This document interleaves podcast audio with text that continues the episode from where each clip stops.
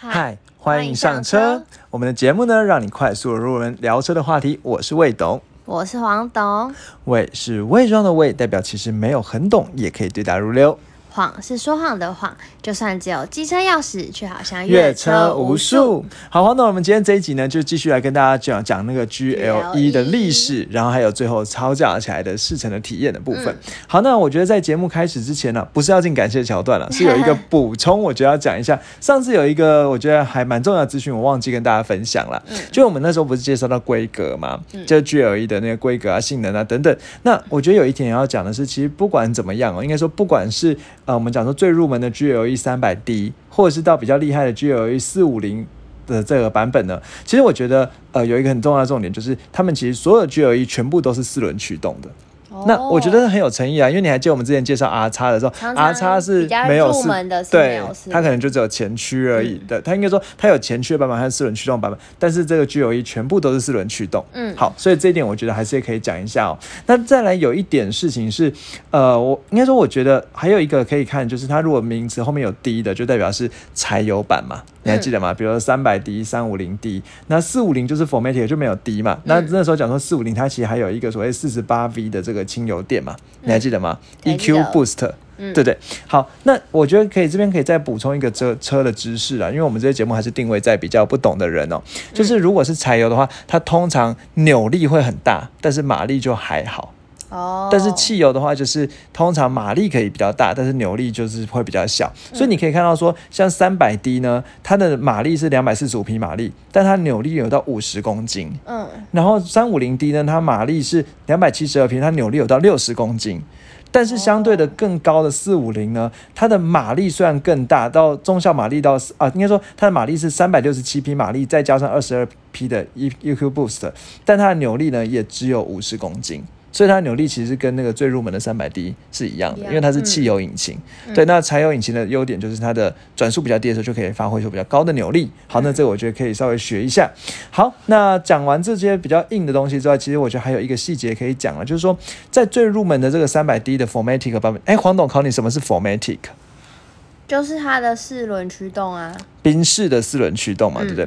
那它给的这个三百 D 给的 Formatic 其实也是比较弱的。那所谓的比较弱的意思是说，它这四轮驱动是前后，就是在三百 D 的话，它是固定的扭力，前后轴都是五十五十，就是它的那个四轮驱动没办法动态的分配。嗯，对。那如果到三五零 D 的时候，它这个叫所谓的主动四轮驱动，那前轮可以由零到五十趴，后轮可以五十到一百趴，所以它有一种全纯后驱的模式。哦，这就比较聪明的的这个所谓的 formatic，那还是有，所以其实就算是对，就算是 formatic 还是有等级的差别啦。对，那另外如果到四五年的话，当然也有这个所谓的主动式的呃 formatic 这样子。好，那如果想要更知道更多关于 formatic 这些东西，我们其实之前有一集有讲过了。对，就是在讲那个叫什么？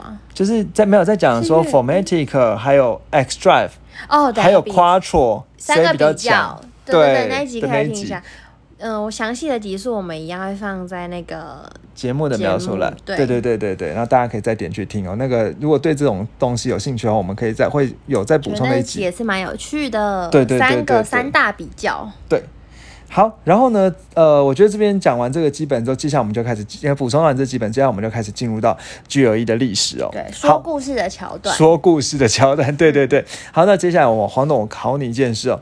人家说 G L E 哦，它其实是它。新的名字。我知道，好，M L，所以你说它 M L，它前身是 M L 对不对？M L 好，所以它可能以前前身叫 M L 三二零，嗯，对，好，那黄总其实讲的很一个很精准，就是说其实宾士有改过名字哦，对。对，那是改过名字，我们等一下会讲为什么改名的故事。好，那则再看一下黄总讲说他是 M L，可是你知道一件事情是，它其实应该就叫做 M Class。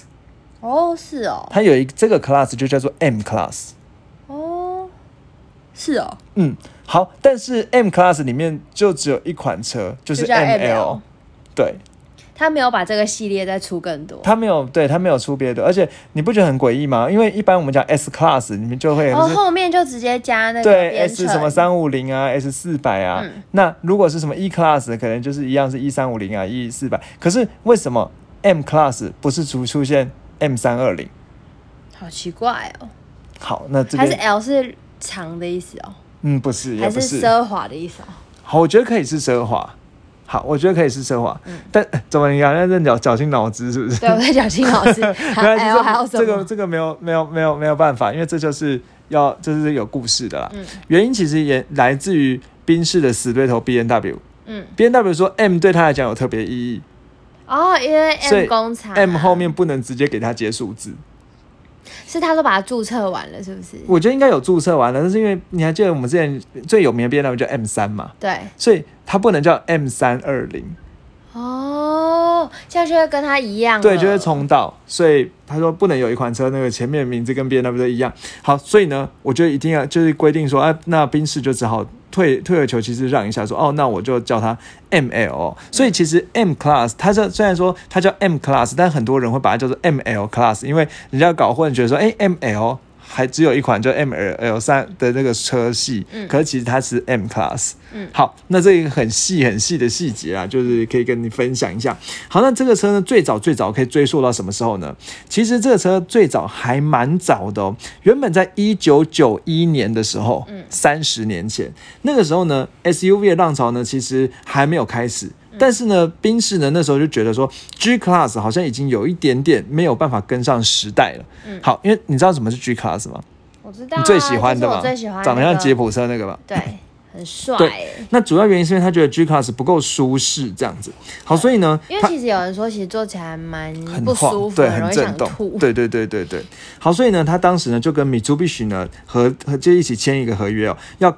要发展这种所谓的运动型多功能车的这种协议，好，不过呢，这个因为种种原因呢，反正总之就是各种有原因流标了。那其实我觉得跟那个米珠必须当时出那个，你还记得出 那 EVO 去跟宾士打也有关系啦。嗯，对，那那个就差不多那个时候嘛。好，所以呢，后来就是都没有宾士都没有这个计划。后来宾士内部就自己只好自己研发，就没有跟原本没有要跟米珠必须装，但是也没办法。好，所以呢就自己研发，在一九九六年五月的时候呢，开始去测试生产，到七月的时候呢，在阿拉巴马州。的什么麦呃这什么，反正就是有个工厂，万斯的一个工厂哦。好，那就开始做出了一个测试的车。这个测试的车不是什么 M Class 或什么，它有一个专专有名，它的专有名字叫做 A A V Concept，它是一个概念车。嗯，好，那你可以看一下这个 A A V Concept 的照片，其实根本就是那个 M M 的照，应该说 M M L 的照片嘛。嗯，它其实长长得根本一样，有一个很细微的差异，你可以看到说它后面背着一个很可爱的备胎，哦，圆圆的备胎，但是在真正的呃，M Class 的里面就没有这个备胎了。嗯，对对对。好，那这是当时，我觉得当时流行都是车背会背一个备胎，对，好像比较显得比较越野。你还记得那时候我们讲叉五的时候，一开始有那个备胎？对对对对。好，那这个呃，然后那个时候讲没有？那我记得叉五，我忘记叉五有没有，但是我记得那时候我们讲 CRV 也有。旧的旧备胎，对对。好，那刚才讲说它最所以它最你要讲那个 M Class 哦，那最早叫做 A A V Concept 这个概念车。好，那这个概念车呢，其实就是所算是所谓的。M Class 的鼻祖这样子，好，那呃，我觉得这边我们还是可以讲一下。你还记得我们之前在讲 R 叉的那一集的时候，我讲说，哎，其实他们差不多都在差一九九七年左右呢推出一九，因为宾士其实一九九六年五月好推出概念，呃，七月开始推出概念车，然后在一九九七年的初的时候有在车展展出那概念车哦。那那那时候你还记得我讲说 R 叉说两个差不多不相上下，我说不知道谁抄谁，对，你还记得这件事吗？还记得。好，那我们 R 叉那几样放节目描述来了。好，总之呢。看起来是阿叉去学的啦。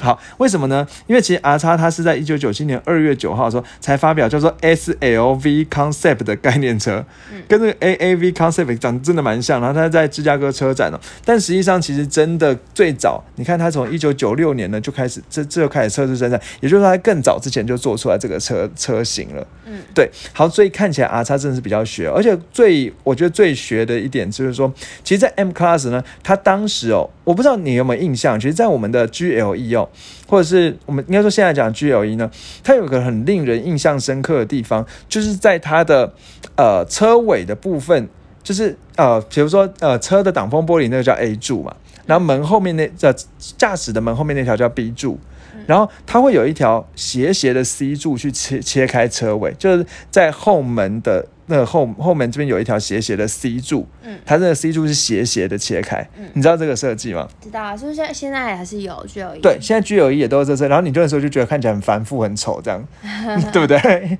但我要讲，酷配也有吗？酷配没有这个设计，嗯，对，露出了一个开心的微笑，是难怪。对，好，那其实这个设计哦，它是有来头，你知道为什么吗？它其实在学游艇的造型。所以你有没有觉得说，好像那种这个大这个游艇不是也会有一个斜斜那个那个柱子的感觉？所以它其实就是想象说，它是在路上的游艇，有一点就是有奢华，嗯，又可以达到一定程度的性能，嗯，对，那所以它才造造了这个游艇的造型的这个斜斜的 C 柱，这样有一条粗壮的 C 柱切开之后，后面再接一块玻璃才是才是那个 D 柱，嗯，对，那这是这样这种造型呢，从这个所谓的 AAV concept 的其实才。就开始了，他就是想要把自己当成塑造成速度上的游艇，就没想到那个 Lexus 的那个 R 叉。也 也学他做了一个一样的，这你去看最早的那个 R 叉了，那个刚是 S L B，对，也是有个斜斜 C 柱，从车尾看真的非常像。第一代的 R 叉也是。好，那所以到底谁学谁，我想就不言而喻了。好，那其实讲到说这个时间点，你可以注意到一件事情是，它是一九九六年五月到七月的时候出概念车哦，那正式出车是一九九七年。嗯，那 R 叉其实正式出车也是一九九七年啦。好，所以呃，实际上两个东西差不多久。好，但如果呢？再讲他的死对头就是叉五的话呢，是一九九九年，所以看起来晚了两年。对，所以其实叉五呢是学人家的啦，是算是去紧追的，在应该说在这一个呃中中大型的修理车里面，它是去紧追的宾士的。嗯，好，那我们再讲一下件事情是，其实这种所谓的。不好意思哦，所以这个我们没办法剪掉。好，那所谓的这种呃，就是有一点，应该说算它，因为其实当时其实这种东西就算是有一点跨界修旅车了，因为它并不是真正的 SUV，对，不是那种大量式的底盘。好，那其实这种跨界修旅车最早概念，你知道是哪一部车吗？也不是说最早，就是说最应该说最知名的量产车是哪一部？Jeep 吗？嗯，也不是啊，Land Rover。呃，也 Land Rover 我觉得可以是，但我刚刚要讲的不是啦。我要讲的说，这种呃原本没有出这种车型，突然出来，其实是 Rav4 啊，Rav4 啊，Toyota 的 Rav4 啊，真的假？它是一九九四年就有了，所以其实他们都在，他们都在学 Rav4 啦。我觉得，好，我觉得可以这样讲，不然我们节目又被弄差评，没有啦。好，那我我应该说，我觉得如果以又给一颗星，对，如果如果宾士车主不爽。没有了，我就要当第一名。呃，这是豪华品牌第一名，对 对。但如果说如果你要加上一般品牌的话，其实 Rav4 在一九九四年的时候就已经出了这种，呃，应该说算 Toyota 已经嗅到这个，所以人家说 Toyota 对市场的嗅觉非常准确。嗯，它 Toyota 一九九四年已经出了，到一九九五年已经登了北美的市场，然后宾士看到不行了，赶快在一九九六年出了这个概念车，之后集集结了一九九七年上。啊，我都不知道 Rav4 那么久。对，我们一定要讲，因为机长它。好厉害哦！对，很厉害，还卖这么好。对，对，它也算是前神车了。嗯，好，那所以第一代呢，叫一九九七年出的这个代号 W 一六三呢，算是我们第一代的 GLE。不过当时它叫做 M Class 了。嗯，好，那 M Class 呢，那最常见就是为 ML 三二零这样子。嗯，好，那最最有名的事情，其实是说，人家讲到 GLE 的时候，都要讲说它是在侏罗纪公园的电影里亮相的车。哦，是哦。对，所以。呃，我觉得这个当然就是会让人觉得，哎，电《侏罗纪公园》的电影也吉普车。可是其实如果你讲到那吉普车，它不是第一集那个小朋友坐在里面有暴龙咬的那个吉普车，因为我们最想到都是想到对那个是福特的。嗯，好，但后来《侏罗纪公园》都是跟宾士合作，所以在第二集叫《侏罗纪公园》，第二集叫《失落的世界》的时候，你还记得《侏罗纪公园》在演什么？你应该不会记得。我我不记得。对，但大概就是说，《侏罗纪公园》第一集不是就是有一个有一个富豪弄一个岛，然后就一人跑上去，然后发现恐龙暴大暴走，他们就逃走了。嗯。然后第二集就是他们要逃回去看那个岛，然后看看可以怎么样。所以第二集回去的时候，就是恐恐龙已经大暴走的时候，他们就做这个所谓的 M Class。所以人家就觉得说，他想要塑造一种就是很安全，对，很安全，然后很硬汉的这种形象，然后他想要取代就是 G Class 的车，对，所以其实原本宾士在产品定位上，他就是想要取代 G Class，嗯，对，那这个是，所以这这是第一代的那个 M L M L 三二零呢，它就没有这个，但是它其实就是又有豪华又有越野性能。的这种表现。对，但是它没有放一个备胎啦，所以它看起来其实就是也还蛮都会的。对，好，一九九七年二月的时候呢，第一批的 M Class 呢就是开始下线生产这样子。好，那这是时间点啊。那代号 W 一六三，那主要比较特别的地方有几个。第一个地方呢，就是它是第一款装安装一个叫做 ESP 的车。好，你知道什么是 ESP 吗？ESP 呢，它可能又叫所谓的电子稳定系统。或者是什么动态稳定系统？对，那或者那简单的说完这个东西，我们之前其实上有有讲过，就在讲说它是当发现轮胎打滑的时候，它可以去动态控制，哦，然后让轮胎可以不要打滑，就是像有时候下雨天的时候打滑的时候，它可以去动态控制的扭力。你还记得我们在人家涉水那一集有讲过，在讲说涉水的时候你要把 ESP 关掉。不然的话，ESP 会误判嘛？对对对对对，我想起来了。对对对，那所以我要讲一件事情是，人家也说 ESP 其实就是宾士发明的。哇，对，所以就是从这个地方，对对，就从这 M M 卡呃 M Class 开始，对对对。然后另外这 M Class 也再加上了所谓的前排座椅和乘客座椅的啊安全气囊，所以让它在。安全度上面得到当时是得到最高分的，嗯，对对对，那这个我觉得也可以拿来讲一下了。好，那这个 ESP 当时宾士发明之后，后来被很多车厂采用，所以有些车厂也会叫做所谓的 ESC。好，比如说有些车厂它叫 ESP，有些车厂叫 ESC。好，那就是什么电呃 ESP 的全名叫做什么 Electric Stability Program 这样子。好，那 ESC 就是 Stability Control 这样子。好，动呃反正就是电子。稳定控制，好，大概是这样了。好，那这是当时啊，所以当时它其实就是强调它又安全。好，那至于性能部分呢，其实它也搭搭载了所谓的全时四宾士的全时四驱，就是 Formatic，那个时候叫所谓的四 ETS，一样我们那集有讲到了。好，然后呢，这个全时四驱啊，然后当时所谓的 ML 三二零呢，它其实就是一个三千两百 CC 的引擎，嗯，三千多 CC 耶，因为我感觉很很大很大，它的那个 V 六引擎这样子。那后来 M Class 在一九九八年和两千年的时候，它就推出了所谓四千三百 CC 的 V 八引擎，还有五千四百 CC 的 V 八引擎。那以当时来说，其实呃，它的动力是非常性能非常非常好。嗯，好，那这是一个一个大概可以知道的事情。那接下来呢，其实我觉得要讲一个小插曲哦。当时呢，有宾士呢，又在二零零一年左右呢，二零零一年那个时候呢，开始跟另外一家韩国公司，嗯，叫做双龙牌合作。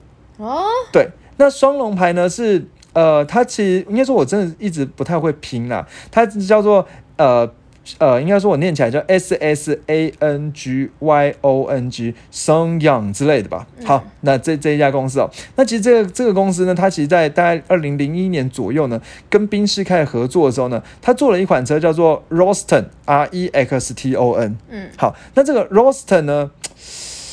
很诡异的是，它其实跟那个 G L E 或者是像 M L 长得超像的，好像哦。对，那人家说你应该说，所以有一些老一辈的懂车的人呢，他会说你不要去买那个宾士啦，那你买那个双龙就好了。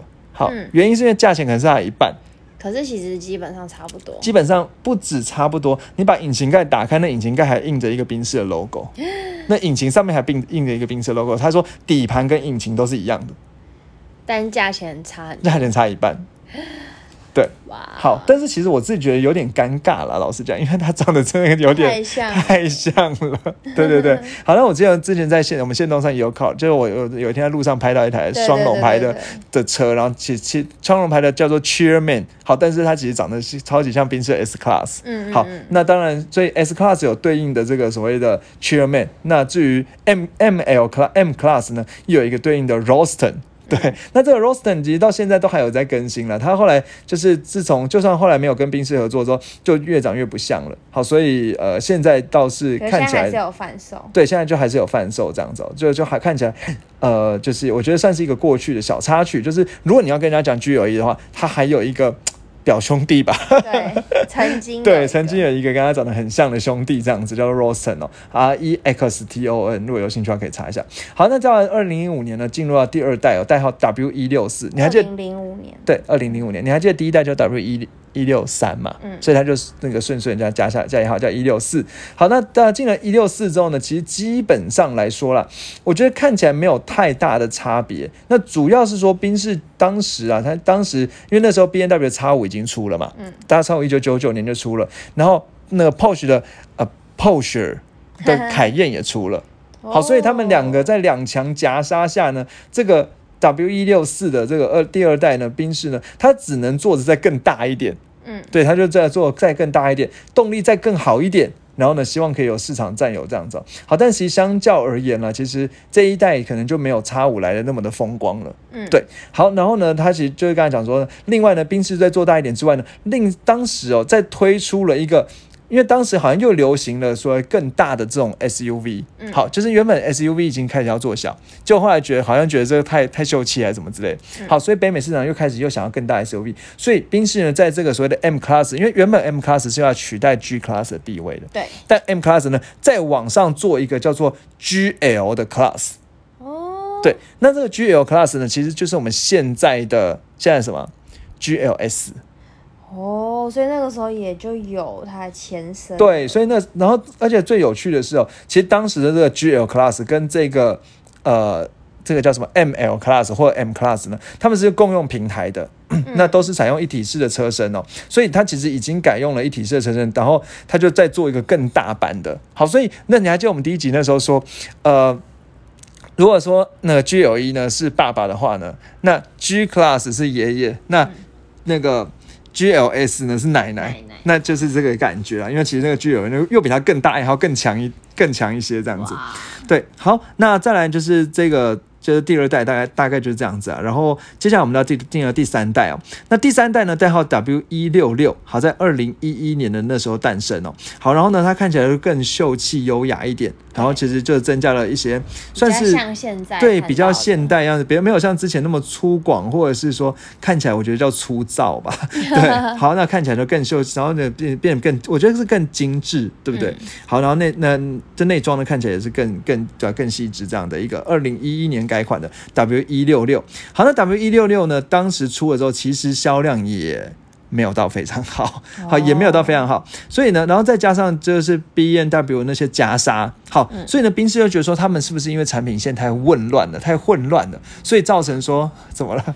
混混乱，我不是上面一个文，下面一个密吗？混乱，好，那觉得他们自己产品线太混乱了，所以他们觉得说是不是这样子品牌识别度不好？那有人觉得好像有一些品牌就是当觉得卖不好时候就把名字改一改，对啊，就是把是什么 logo 把它收一收，就是可能把品牌收合哦，好，对啊。收 logo 改一改也是哦，然后哪一家一直改 logo，好，反正总之呢就是这样子。所以在二零一五年那个时候，宾士就觉得说，狮子那一家，好，先这样，我们要重振旗鼓哦。好，所以当时啊，就是主要二零一五年那时候被那个被宝马，因为 B N W 它就当时就是叉系列，嗯，那叉系列其实就是很很大家很清楚知道说，哦，叉三叉五叉。这样子，然后可能下面还有叉一，上面有叉七，就都是叉系列，就听起来就很很容易理解。那奥迪呢，就是都是 Q 系列，对不对？什么 Q 五啊、Q 七啊、好 Q 三啊这样子。好，所以 B N 那宾士人就觉得说啊，我们是不是好像也要把那个什么又又又叫什么 G L Class，又叫 M L Class，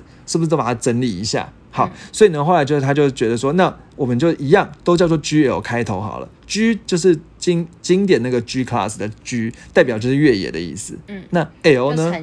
对，L 呢就是豪华 Luxury。嗯，好，那至于接下来下一个码呢，就是看它的大小，小一点就叫 G L C。好，那中的叫 G L E，大的叫 G L S。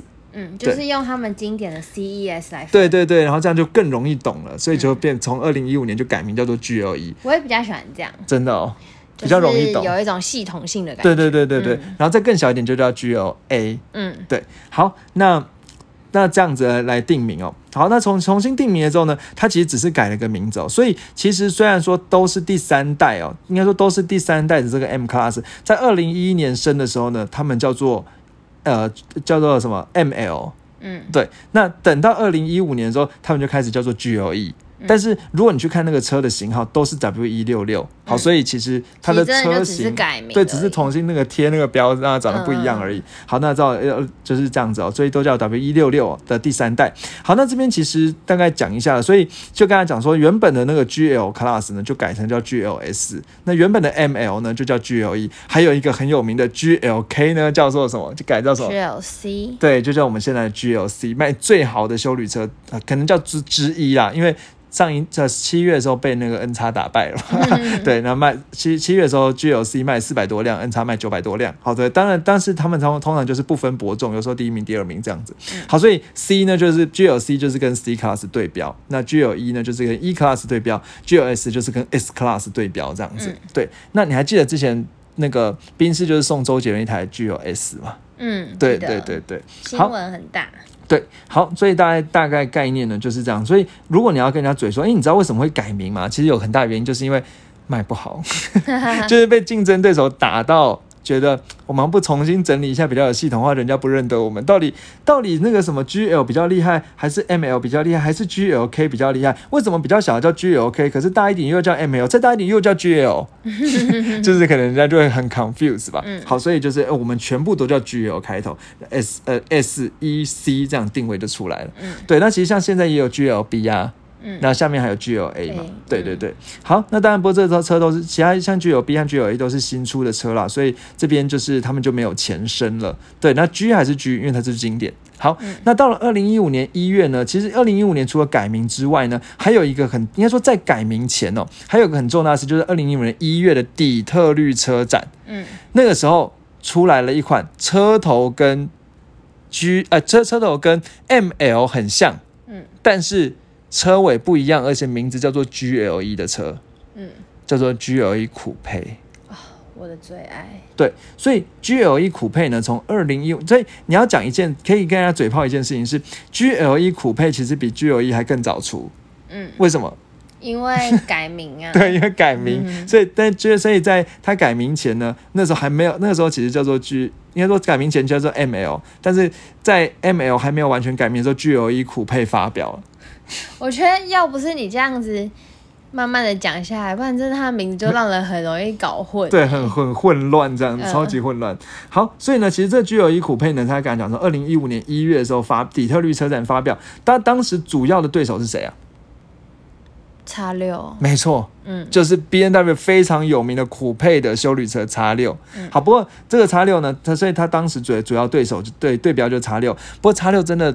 早很多，二零零八年就有了，他到二零一五年才跟了一个 G L。以苦配是真的慢了一些，差了蛮久的。对，那你可以注意到一件蛮我觉得蛮神秘的事哦，因为 G L E 的代号是 W 一六六，嗯，但是 G L E 苦配的代号叫做 C 二九二，嗯，完全不一样。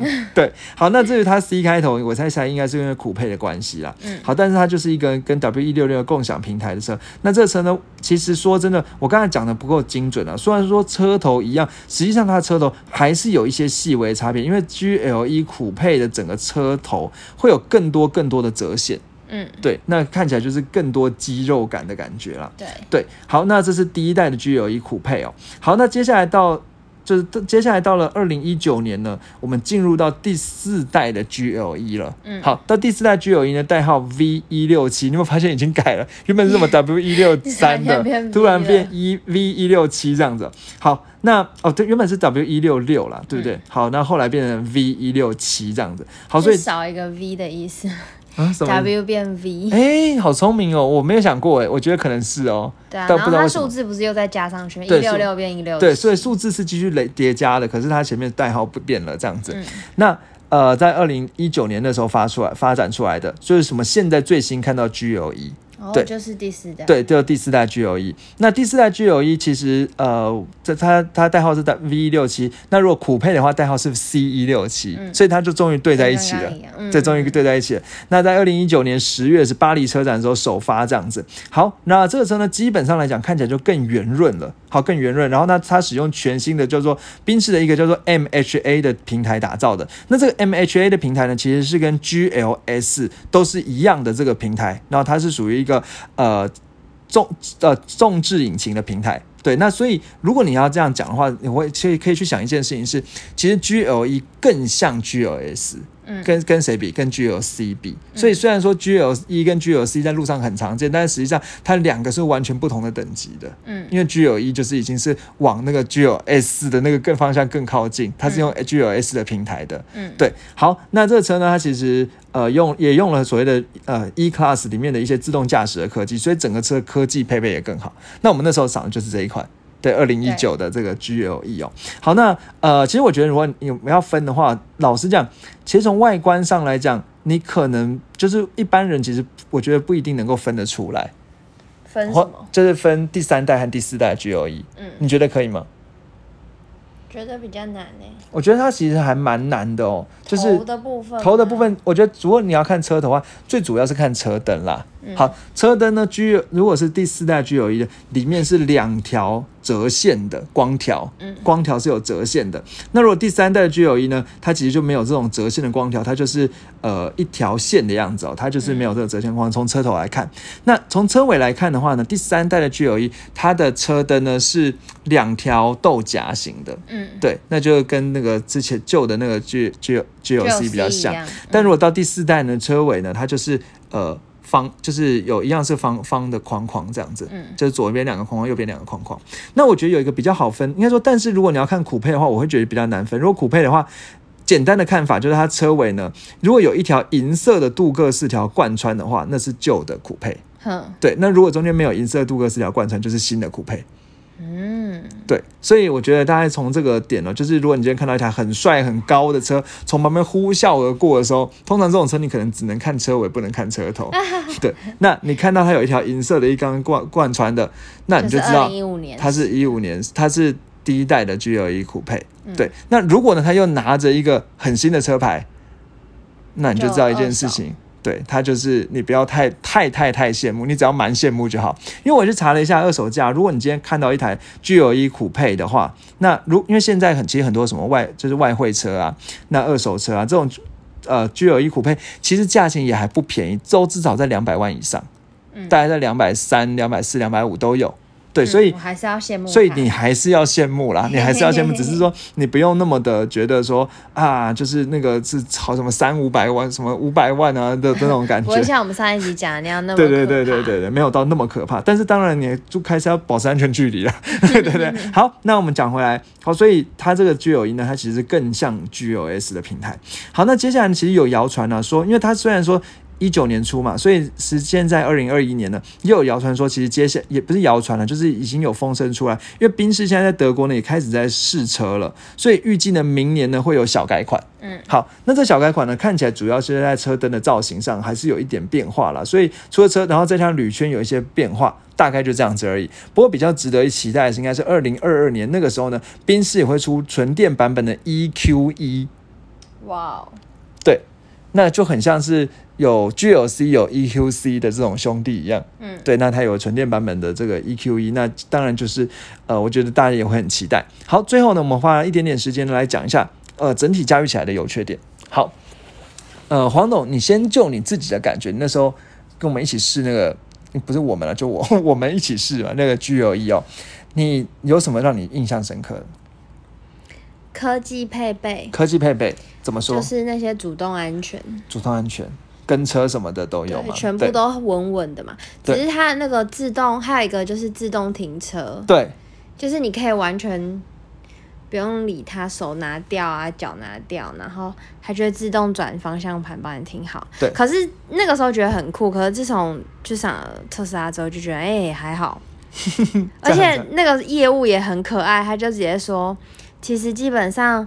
如果那个位置可以让他帮你停的话，你自己也就很快就会停好了。所以就其实没有必要，就是就是羡慕成那样，就还好。对，而且你有发现它其实不止自动停进去，还可以自动开出来。对。那其实有一些车，像 B N W，它是自动停进去，但是开不开要你要自己开出来。对对对对对。所以它在主动安全呢，一定是没话讲。嗯。对，只是只是因为有特斯拉，所以它显得没有那么厉害，可是它还是非常厉害。对。对，然后就是因为那时候我们是想不是酷配的版本，对，就是一般的 SUV 的版本。对，然后就是因为 G 有一嘛，大比较大型一点，然后就觉得它空间很大。嗯，差不多这样。好，那换我讲。好，好，那换我讲。我觉得基本上来讲，我一上去这个 G 有一的时候，我我的感觉是说，蛮高的。啊，对，很高，就是怎么这么大一台车，但是当你油门踩下去或操纵的时候，你会觉得。它很轻快，它比你想象，就是你原本外观看很大，但是当你坐上驾驶座操控的时候，你不会觉得它这么大这么难开。嗯，对，它实际上整个调教呢是，对，很有力，然后整个方向都很灵敏，所以你不会觉得说，哦，怎么呃这么大，身边都就身边就旁边很很多死角什么，但是因为它它整个车的操驾是非常非常听话的，所以你整体来讲，你会觉得说，哇。没没有觉得它有让你有这么大的感觉，对我觉得这是第一个让我很惊讶的地方。那再来就第二个让我惊讶的地方，就是它的隔音真的非常好，所以你在车上面你会觉得它是很稳重的，让你不会被外界干扰，不管是底盘的隔音、车身的隔音，整个的就算你开到高速上也不会有什么风切声，所以你就会觉得稳稳安很安稳很安稳坐在这个车里面。嗯，对，那这是好好的地方。那再来就是刚才黄总讲，它科技配备不用说，还我们还学了嘿宾士，对。超好的，对，然后就是你可以跟他讲话，然后然后导航到哪里呀，或调整氛围灯啊什么之类的。然后我记得音响也还不错。对对对对。但是他只能讲黑冰沙，不可以讲别的。就是他他的那个还没有像 Siri 那么就是那么智智慧啦，他有一些特定的话这样子。对对。特定的讲话方式，它才会启动。就比如说，你要你要讲氛围灯调成紫色，你不能说气氛灯调成紫色，他会听不懂。那时候味道就是乱试，对，就是乱试，看看它的极限在哪里，或者导航之类，但当然就也还 OK 这样子。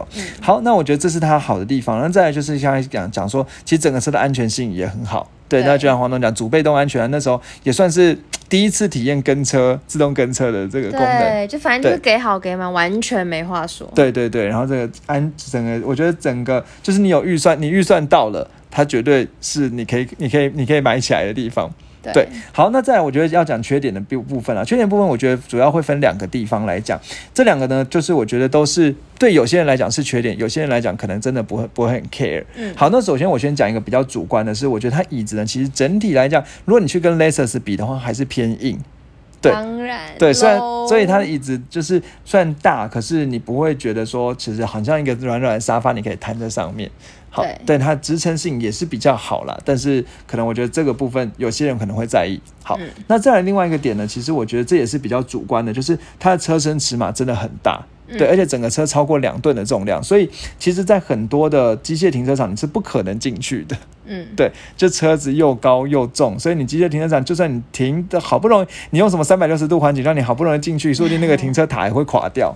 对，那这我觉得，当然，如果你今天有预算的话，这种找车位东西，这种都也不会是你觉得困难的地方。没错。对，好，那当然就是然后再来，网友也会提出说，觉得他的养车费用高，那我当然觉得这就。呃，一定的嘛，因为你但你预算够，这也不是问题。它的缺点都是 对，它的缺点都是没有预算的人在意的事情。对对，它基本上没有什么缺点。我觉得它没有没有对，就然后大了一点嘛，可能有些人觉得剪太太大。对啊，对，他有些人觉得大才好啊。对，有些人觉得大才好。对，那这个我觉得就是真的真的整体来讲，就它不是一个会让你觉得蛮应该说你有预算的话，它不会让你失望。啊，我还要再讲它 优点。你说你说，就是。如果是苦配，还有个人喜好。嗯，如果是苦配的话，就是就是美，然后就是优雅，就没有缺点，没有缺点。对，那但是我觉得应该说这个车其实真的是，但是我觉得如果在网络上看了很多评论的话，他们会觉得说，呃，G 有一虽然说它的呃引擎动力可能零百加速可以到五秒内，嗯，对，但是它感觉起来不会让你觉得很快。